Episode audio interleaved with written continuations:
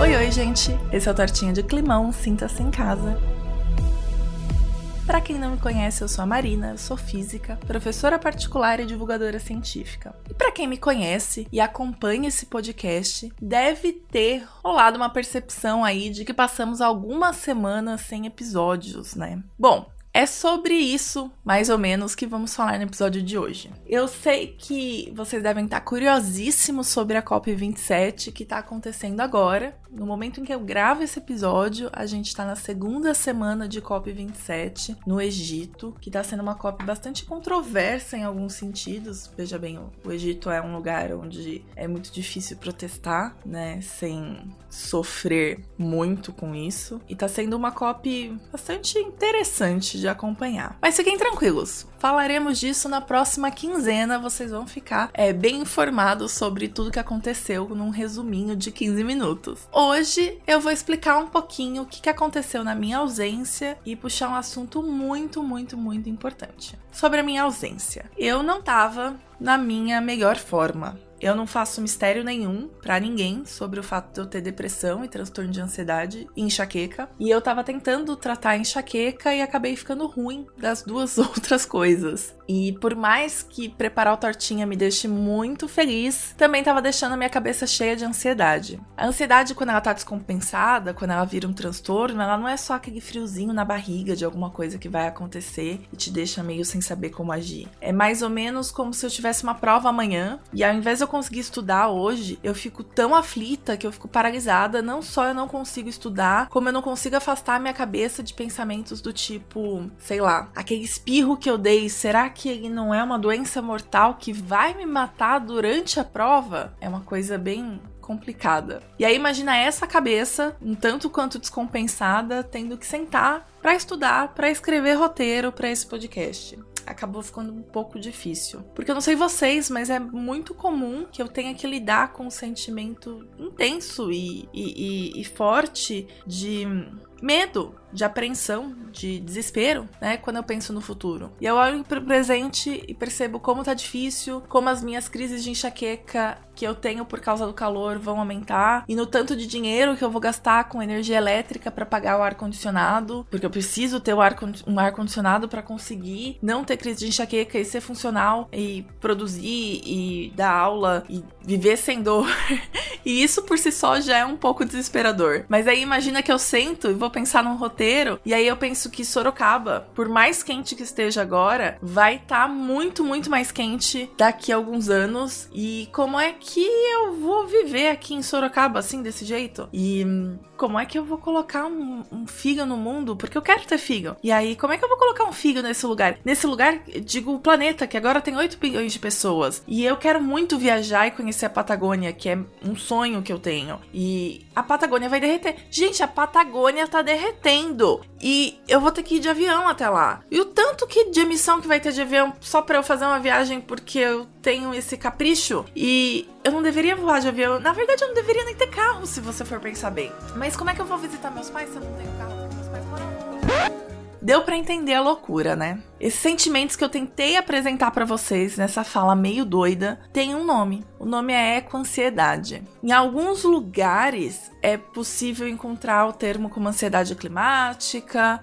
ou ansiedade ambiental. Enfim, a princípio eles falam da mesma coisa. É diferente do transtorno de ansiedade generalizada. A ecoansiedade não é um transtorno oficial, digamos assim. Você não vai pedir um atestado médico e vir lá com o CID, que é aquele número no catálogo de doenças, de ecoansiedade. Porque não existe um CID para ecoansiedade. Mas, e aqui é uma opinião minha, Marina, eu acho que é uma questão de tempo até ter. Assim como o burnout, que é o esgotamento relacionado ao trabalho, que é bem específico e passou a ser catalogado muito recentemente, eu acho que a ecoansiedade também vai estar nessas sistematizações de transtornos logo logo, porque ela vai estar cada vez mais presente na vida das pessoas. Na verdade, hoje ela já está presente. Uma pesquisa de 2021 perguntou a 10 mil jovens entre 16 e 24 anos de 10 países, o Brasil está incluso, é, se existia alguma preocupação com as mudanças climáticas. E 84% deles disseram estar tá moderadamente preocupados. E 59, quase 60% desses 10 mil jovens estão extremamente preocupados. E deve ser difícil estar extremamente preocupado e não ser afetado por isso. 45% desses jovens disseram que essa preocupação acaba afetando mesmo o seu dia a dia. E não é para menos.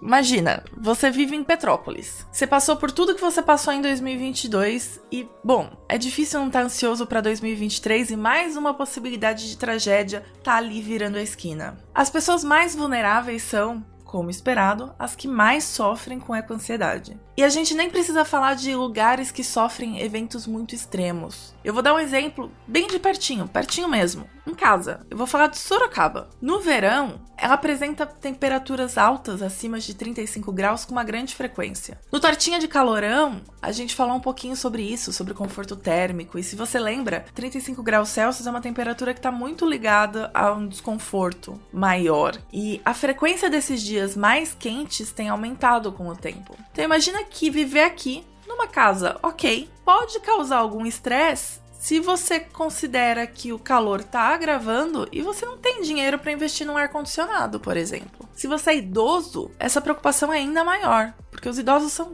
grandes vítimas de dias quentes. Gestante tem essa ansiedade do dia quente somada a algo muito simples e que ocorre bastante que é como é que eu vou colocar mais um humano num planeta já cheio e que já tá caminhando para o desastre. Então, existe essa preocupação constante, existe essa preocupação que pode não ser constante em várias pessoas, em vários momentos, em vários lugares. Soares. No geral, as minorias étnicas, mulheres, pobres, crianças e idosos são os que estão mais vulneráveis à eco-ansiedade. E a eco-ansiedade não vem sozinha. Com esse medo, essa desesperança, essa angústia pelo futuro mais quente, alguns outros transtornos psicoterráticos também estão no pacote. E esse termo aí que eu falei, meio doido, as enfermidades psicoterráticas ou doenças ou transtornos psicoterráticos, é um termo cunhado por um filósofo chamado Glenn Albrecht. Ele trata dessas enfermidades ligadas às mudanças ambientais que a gente está vivendo. Porque imagina, não é só ansiedade pelo futuro que a gente vai sentir. A gente também pode sentir um luto ecológico pelo que foi perdido. A gente pode sentir uma ecoparalisia, que é uma sensação de que não dá para fazer nada, nada funciona e eu não sei o que deveria ser feito, então eu não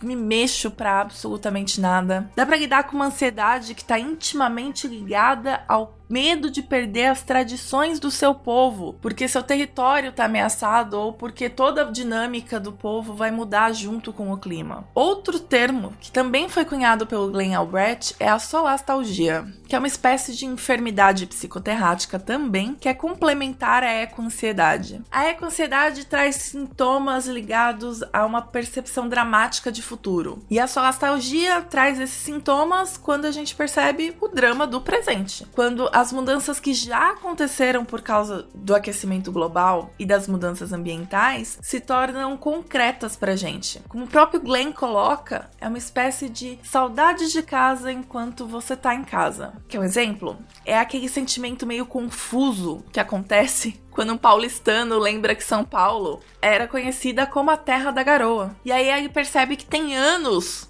que ele não lembra de tomar uma garoa. Só nostalgia. E aí é muito provável que percebendo isso, rola um aperto no peito de pensar que não só ele não se lembra da garoa, como ele lembra que tá tendo mais tempestade, mais enchente e será que vai ficar muito pior? É com ansiedade. E como lidar com isso?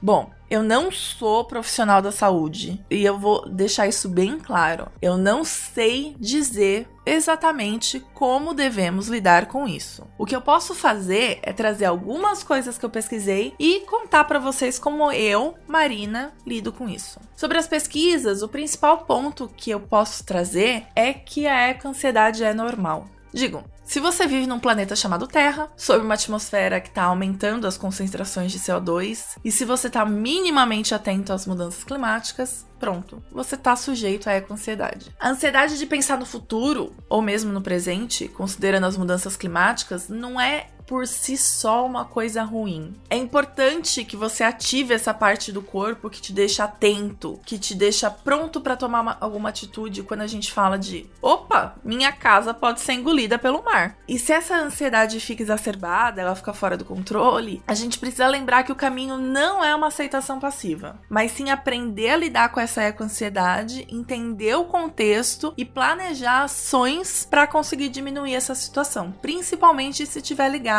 a algum evento extremo que pode acontecer na sua região onde você vive. E como todas as outras enfermidades psicoterráticas, é muito mais fácil enfrentar a eco-ansiedade coletivamente. Então, conversa, coletivo, grupo de apoio pode ajudar a aumentar a resiliência e eles estão ligados a melhoras nessas situações de eco-ansiedade, é, especialmente quando estão associadas a estudos ou ao ativismo climático. E é aí que eu conto como eu lido com isso. Resolvi fazer um podcast. Na verdade, eu resolvi tentar ampliar um pouquinho essa conversa sobre um tema que é muito, muito importante. E eu tento ativamente me manter otimista. Eu tento procurar me organizar politicamente para garantir um futuro próximo do que eu acredito. Eu tento estudar, estudar bastante, porque aprender as coisas é o que me dá força para enfrentá-las. E essa é a minha forma de guiar. A sua pode ser totalmente diferente. Você pode ser o completo oposto, inclusive. Enquanto para mim estudar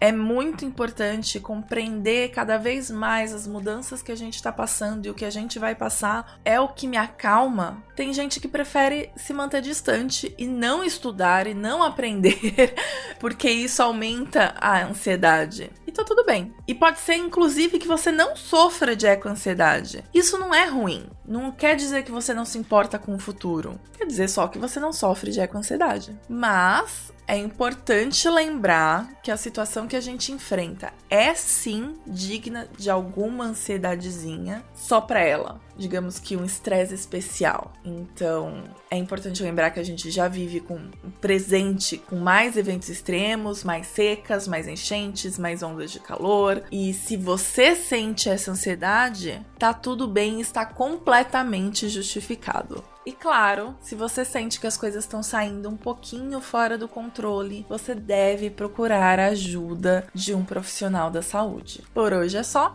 Eu espero vocês daqui 15 dias para a gente falar um pouquinho sobre essa COP27 no Egito. E aceito sugestões do que mais vocês querem ouvir aqui no Tortinha nos próximos episódios, no contato arroba tortinhaclimão.com. Esse episódio foi produzido por mim, Marina, a edição é do Thiago Miro, a arte do Tortinha de Climão é da Marina Tomás. Muito obrigada e até a próxima!